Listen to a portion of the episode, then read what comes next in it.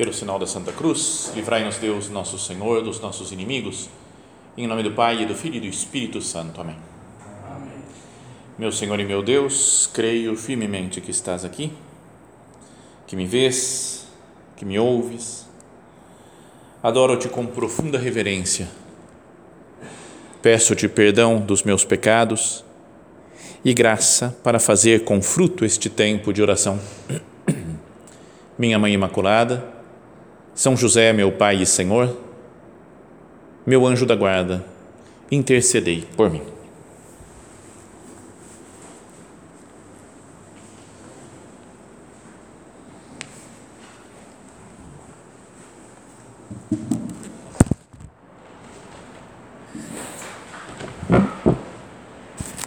Tem um livro que estou começando a ler, estou na metade quase, mais ou menos, e que tenho gostado muito vida sobre vida espiritual e gostaria de usar esse livro para fazer uma série de meditações aqui, pegando algumas partes dele e começar uma nova série né, de, de meditações aqui nos sábados.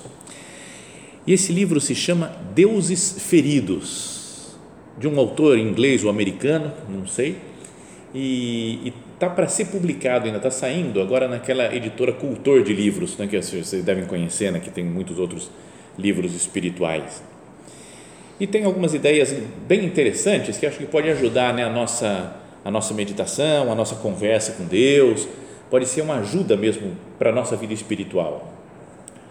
Então o autor começa o livro dizendo assim: Imaginem que um dia nós acordemos de manhã e nos transformamos em Deus.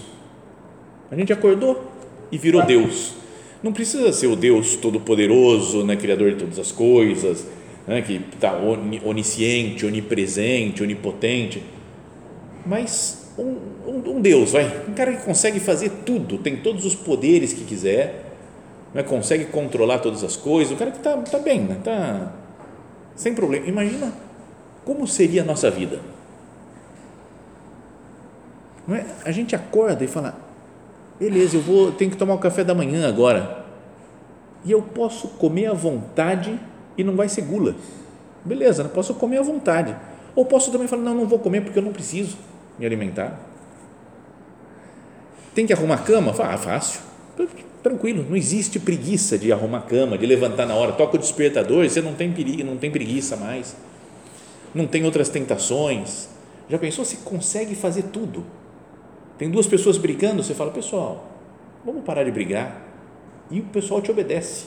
Aí acabou tudo. Você fala, pô, que, que bom, né?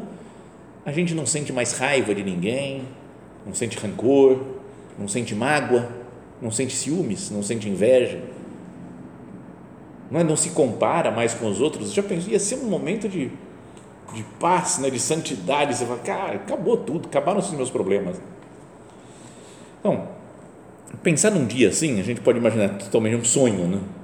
Tinha aquela lenda lá do rei Midas, lembra que tudo que ele tocava virava ouro, né? encostava no negócio virava ouro. Mas até o São José Maria falava que a gente deveria tocar nas coisas, divinizar, tornar divinas as coisas. Mas isso daí da gente se transformar em Deus, você fala, é um sonho, né? não tem, obviamente não vai acontecer. E o autor do livro logo depois de falar, de fazer essa introdução, ele fala: e é precisamente isso que Deus quer de nós, que nós sejamos deuses. Então, é, é bem forte né, essa afirmação. Você fala, cara, o cara está louco. Né? Se você lê isso daí no começo, você pode ter uma atitude de curiosidade e continuar lendo o livro, ou então você pode fechar e falar, o cara é louco, e joga o livro na fogueira. Eu falo, não tem nada a ver comigo, com, os, com o cristianismo, com a vida espiritual. No entanto, essa ideia da divinização, que se chama, né, o transformar em Deus.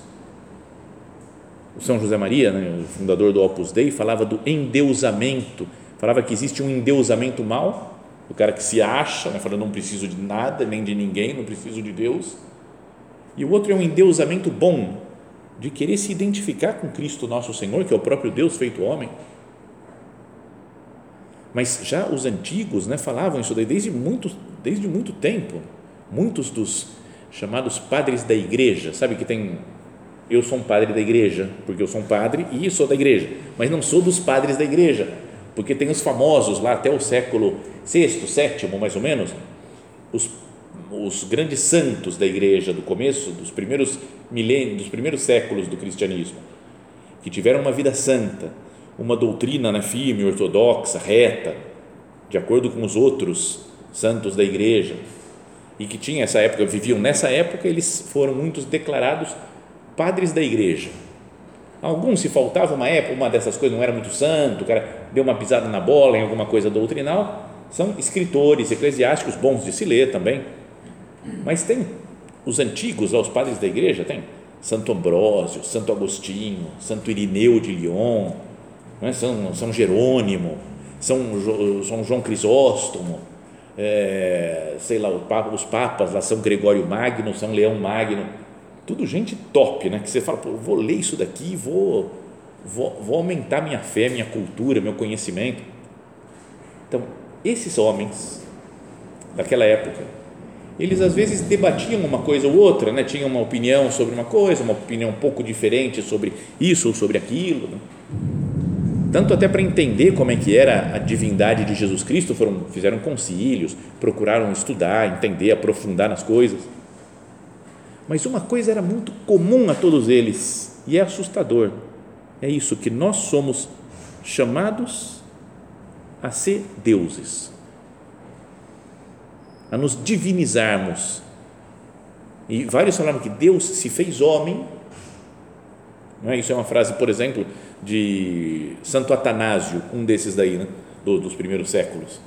O Filho de Deus se fez homem para nos fazer deuses. Ele desceu do céu para nos levar para o céu. Não é uma coisa para pensar. Né?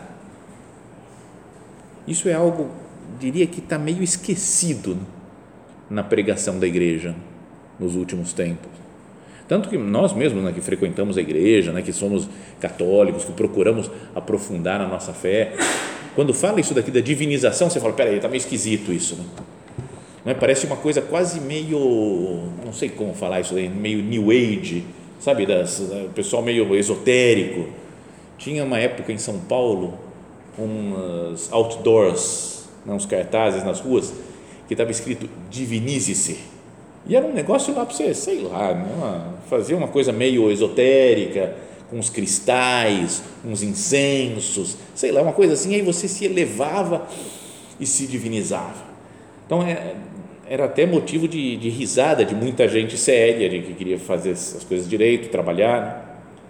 Mas o que nós estamos falando, o verbo é o mesmo, de divinizar, mas é pela ajuda de Deus, pelo poder da graça de Deus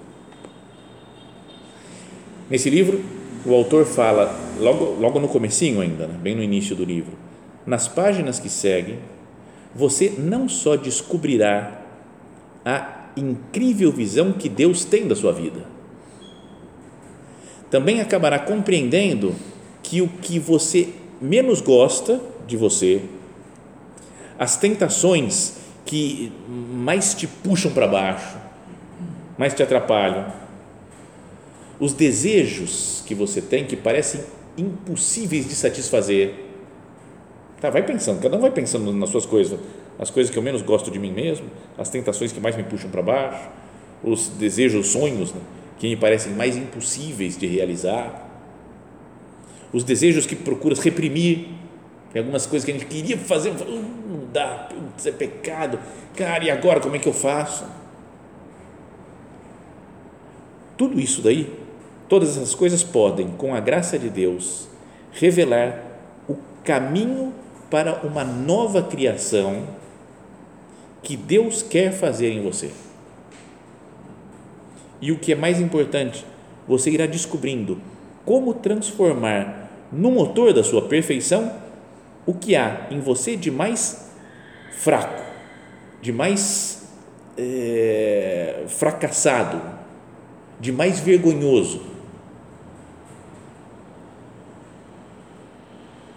de mais ferido. As coisas que parecem que só nos atrapalham.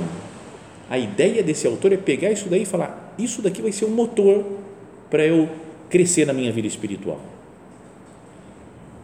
Então, vamos pensar então nisso daqui. Será que é isso que Deus quer de nós mesmo?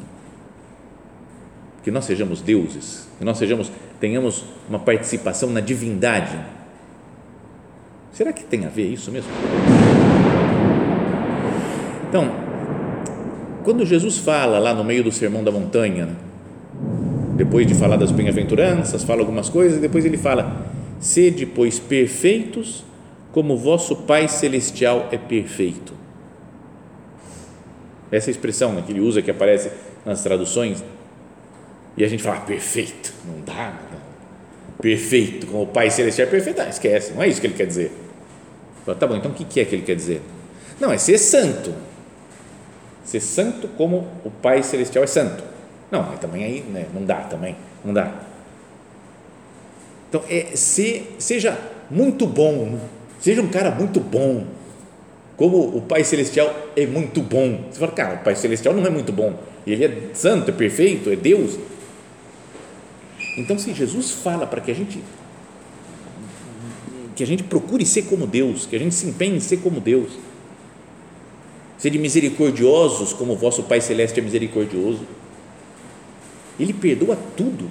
E como é que eu consigo perdoar tudo? 100% de todos os pecados da humanidade inteira.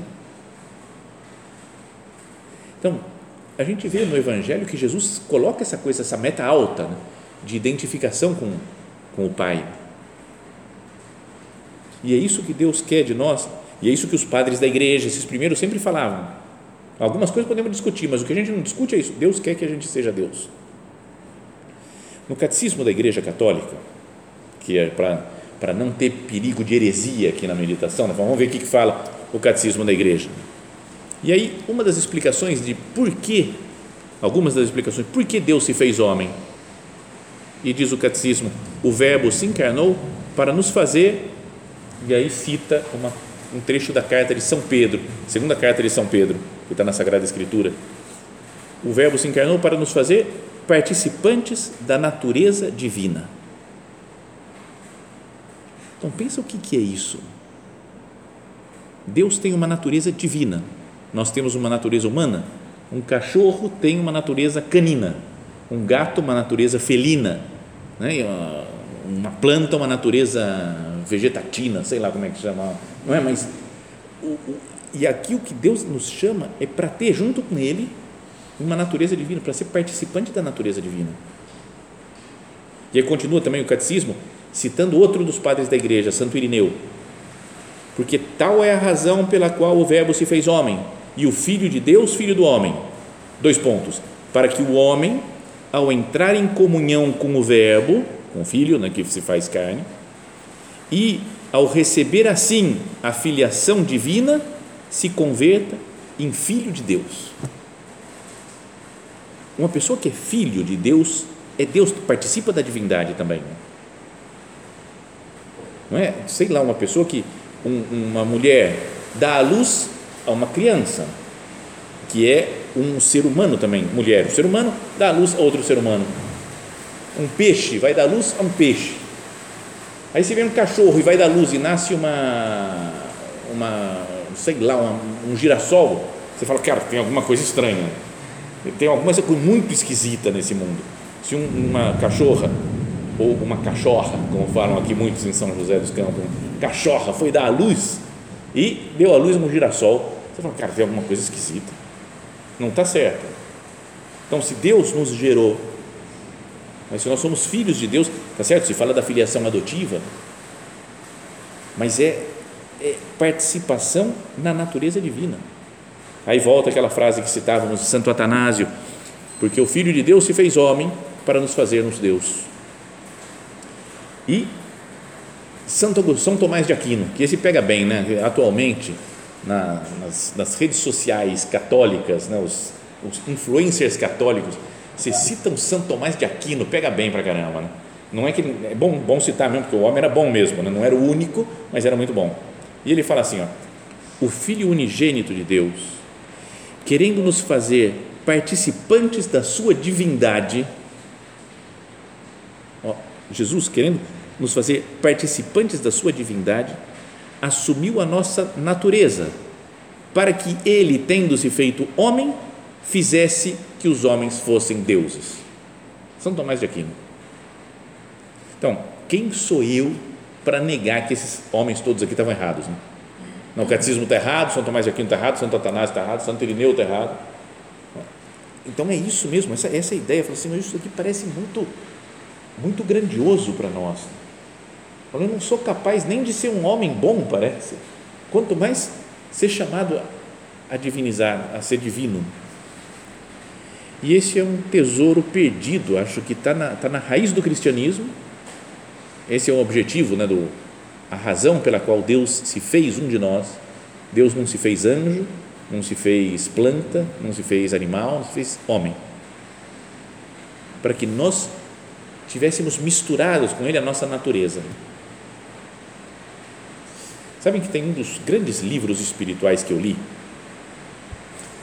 Foi uma vez, fui fazer um retiro e dei sorte de que o pregador do retiro, eram cinco dias de retiro, e o pregador era o padre Francisco Faus. Sabe, acho que vocês já ouviram falar dele, né? Um autor de livros também, tem muita coisa publicada, um homem muito bom, muito prega muito bem. E depois fui conversar com ele na hora da direção espiritual lá para pedir algum conselho. E ele falou: ó, por que, que você não lê um livro que se chama A Graça de Deus? Está em castelhano, só em espanhol que tem, acho que não tem tradução. E é de um autor que se chama Juan Luis Lorda. Então eu pensei, falei, talvez seja um livro difícil. E é de fato, tem alguma dificuldade, mas é o tamanho dele é difícil também, porque é grossão, assim, é um negócio que você fala que é livro denso. Mas comecei a ler e ele vai falando, parece que é todas as páginas, sei lá se tem 400 páginas o livro, 300, 400 páginas, e falando o tempo inteiro disso, que a graça, a graça de Deus é como que uma, uma centelha de Deus que vem em nós, com essa finalidade, nos divinizar, fazer que nós vivamos não só uma vida puramente humana, mas uma vida divina. A graça não é um empurrão de Deus, vamos lá, uma força, uma energia que Deus te dá, só para você ter mais força para caminhar um pouco, ou como um jogo que você tem, tem energia lá do personagem, aí vai diminuindo, aí tem que comer uma barrinha de alguma coisa, aí aumenta a energia outra vez. Graças a Deus não é isso. Não é uma barrinha de energia que vai nos dando. Não é um tapinha nas costas de Deus. Vamos lá, estou com você. Ou como dar a mão no Pai Nosso. Muitas vezes na missa, nas igrejas, o pessoal dava a mão no Pai Nosso quando era de grupo de jovens antes. E aí o pessoal no final dava uma sacudidinha, porque assim sim você transmite a energia do Pai Nosso. Se não der aquela sacudida final, aí não vai. Então, sabe, aí se sentia, pô, rezei o Pai Nosso, sacudia a mão, cara, agora sim, vamos lá. Não é isso a graça de Deus, né? Deus sacudindo a mão, vamos lá, tapinha nas costas, estou com você. É uma divinização do nosso ser. Então, é algo para pensar, né? para meditar. Isso, agora, não é só um conceito teológico abstrato, essa ideia, mas deve influenciar na minha vida concreta. Se, se a gente entende assim, que a gente é chamado a, a participar da natureza divina, a ser filho de Deus de fato, isso faz com que a gente não só pense em fugir do pecado, né? Porque às vezes a gente fala, o que é a vida espiritual? Ah, fugir do pecado, não pode pecar. Ah, tem tentação, aí a gente tem que fugir, né, para não cair, não fazer besteira, né? Ih, padre, a gente faz muita besteira, então não é para fazer besteira. Não, isso é, é muito pouco. Né? Não é só evitar o que é proibido, mas é sonhar alto, né? voar alto. Eu quero subir para Deus. O autor do livro, desse daqui que chama Deuses Feridos, eu estava lendo o livro até não tinha entendido, falou, de onde ele tirou esse nome, o que, que tem a ver Deuses Feridos? Nome diferente, né, para um título de livro. E aí ele fala, às vezes a gente tem a ideia né, de que a natureza humana, e é um fato né, real isso daqui, pelo pecado original, ela ficou com uma certa, vai, uma, uma ferida no pecado, no, no, na natureza, né? foi ferida pelo pecado, é uma natureza humana caída, é uma natureza que às vezes tem como que uma, um defeito, né? dizia um padre uma vez quando era pequeno, que ele falava, é como você pega um quebra-cabeça de mil peças montado e chega alguém e dá um chute nele, Não é que todas as peças voam e ficam distantes, mas uns pedaços se quebram. Tem umas partes boas, outras meio quebradas, meio assim. Então é como se fosse assim a nossa luta para alcançar a santidade, né? Tá uma natureza humana meio deslocada assim por causa do pecado. Mas aí esse, o autor desse livro fala, na verdade, nós somos chamados a ser Deus. Se nós não somos é porque nós estamos feridos pelo pecado, então nós somos como deuses feridos. Se a gente consertasse isso daqui, ia voltar, ia passar a ser Deus. Então vamos limpar essas feridas do pecado, curar as feridas, não é? Porque nós somos homens, mas que perderam a sua divindade e tem que recuperar. Por isso o título, né? Deuses Feridos. Bom, então essa é a introdução né, do, do livro, a explicação que ele vai dando né, nas primeiras páginas e depois ele começa a falar o corpo todo do livro, que é uma visão muito positiva da vida espiritual. E isso é que eu queria fazer nas próximas meditações e capítulo por capítulo, não é para tentar transmitir essa visão positiva. Porque ele vai falar dos sete pecados capitais,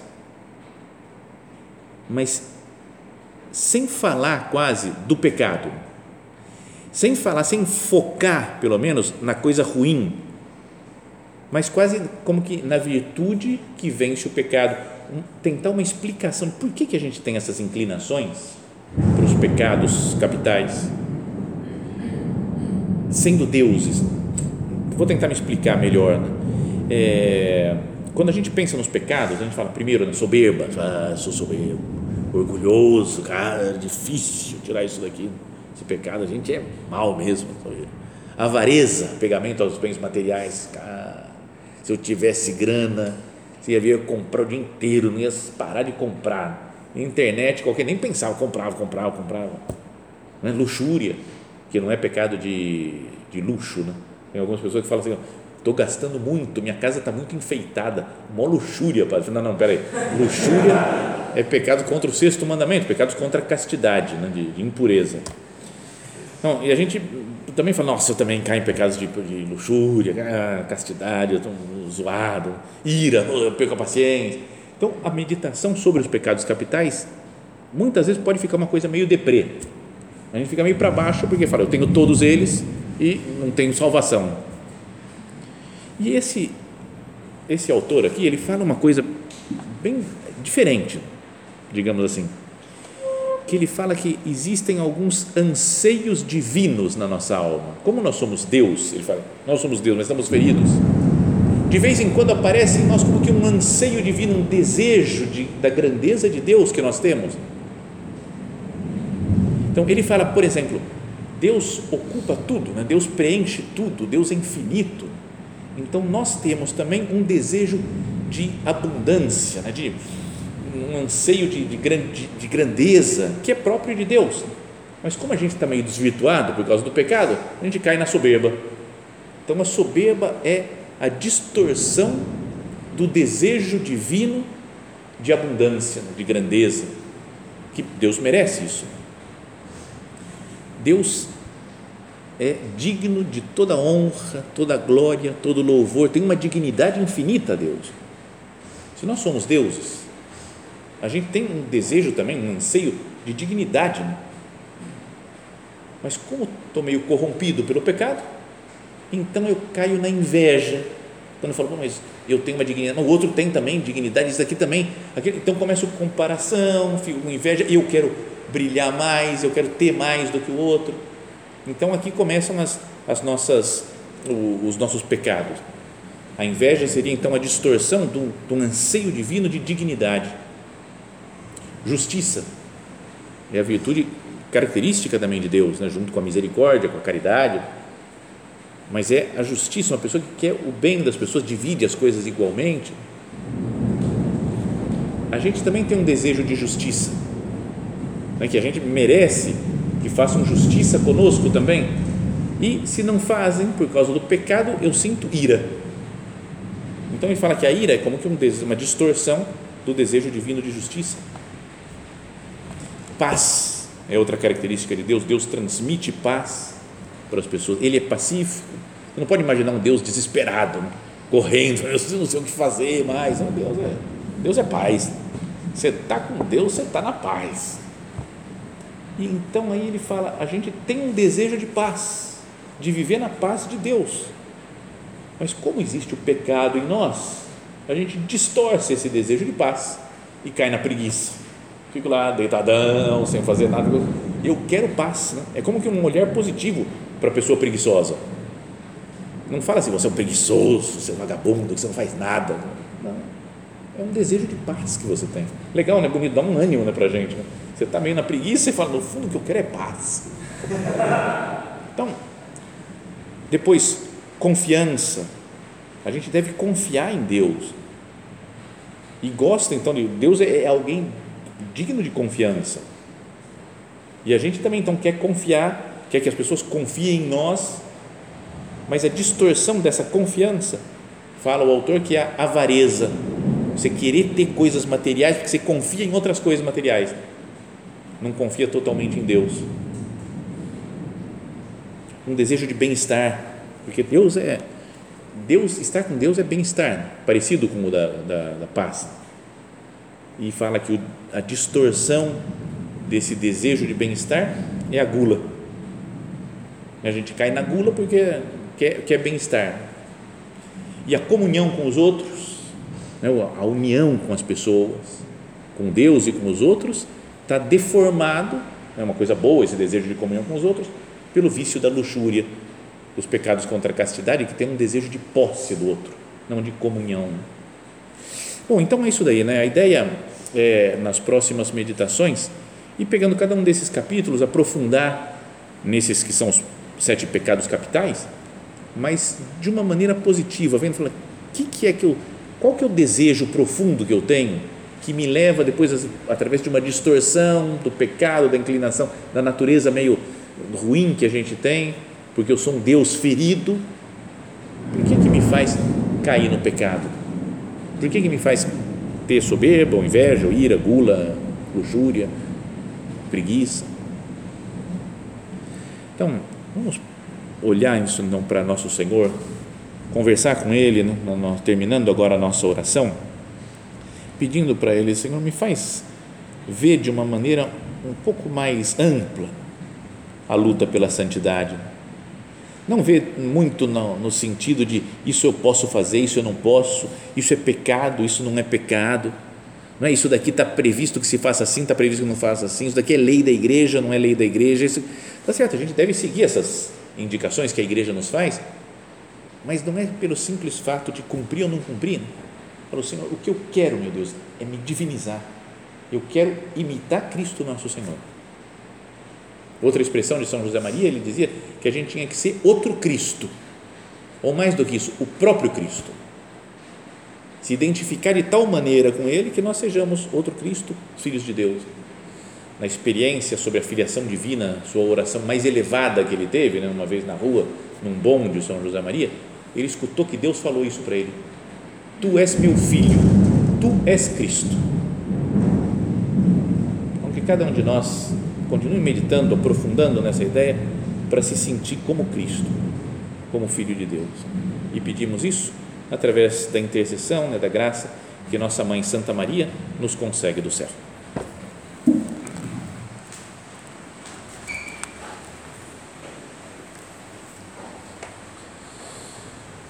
Dou-te graças, meu Deus, pelos bons propósitos, afetos e inspirações que me comunicaste nesta meditação. Peço-te ajuda para os pôr em prática. Minha Mãe Imaculada, São José, meu Pai e Senhor, meu anjo da guarda, intercedei por mim.